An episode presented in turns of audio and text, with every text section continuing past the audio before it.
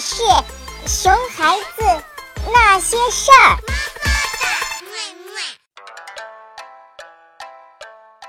哈喽，大家好，我是陈玉，欢迎大家收听本期的熊孩子那些事儿。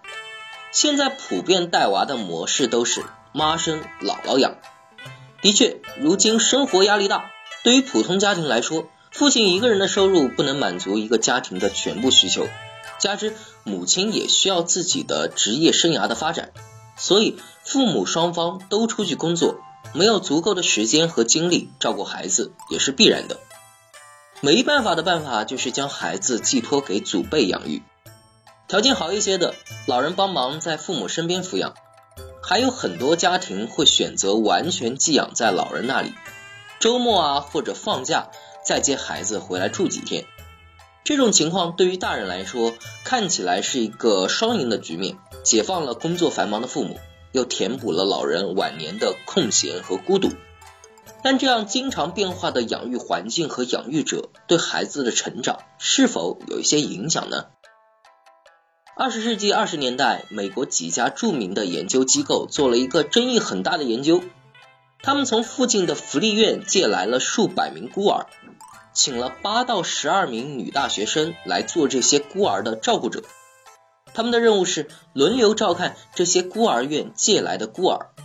实验者在实验中记录和观察这些婴儿的反应和变化，结果发现，这些婴儿因为母亲的脸不断变化而变得不安和恐慌。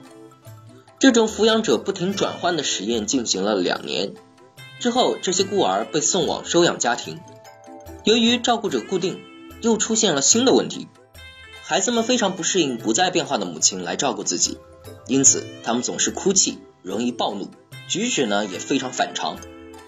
从这个实验中，我们可以看出，不断变化的母亲会给正在成长的婴儿带来不安和恐慌，非常不利于婴儿的健康成长。即便知道孩子需要固定的照顾者，由于现实工作等因素的限制，可能我们没法完全做到全程陪伴孩子的婴幼儿时期。那我们应该如何解决这个问题呢？第一。父母即使忙碌，尽量将孩子养在身边。其实，父母自己带孩子这一点是所有教育理论中都提倡的一点。人一生的安全感都是在婴儿时期建立的，所以此时母亲这样主要照顾者的稳定和与孩子的互动质量是起决定性作用的。因此，将孩子带在父母身边，哪怕每天只有一小部分时间，母亲来陪伴孩子。也会给孩子安心的感觉，会让孩子知道自己是安全的。第二，如果实在没条件，也一定要将孩子寄养在相对稳定的环境中。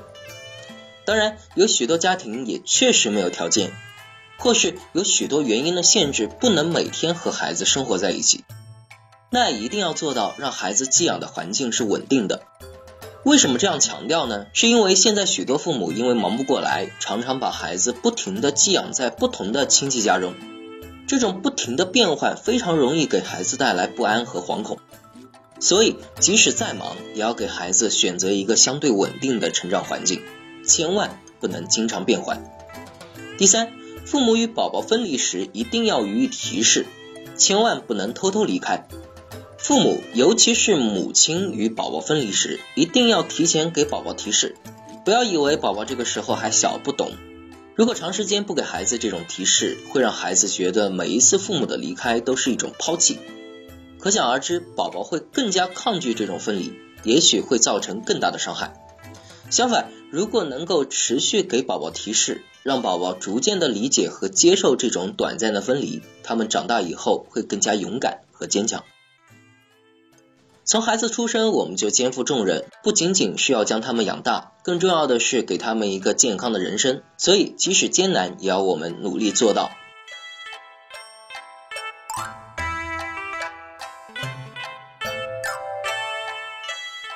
以上呢就是我们本期的全部内容。本期节目到这里就要和大家说再见了。如果您在养育孩子的过程中遇到了什么难题，欢迎向我们节目提问。最后，感谢您的收听，我们下次节目再见。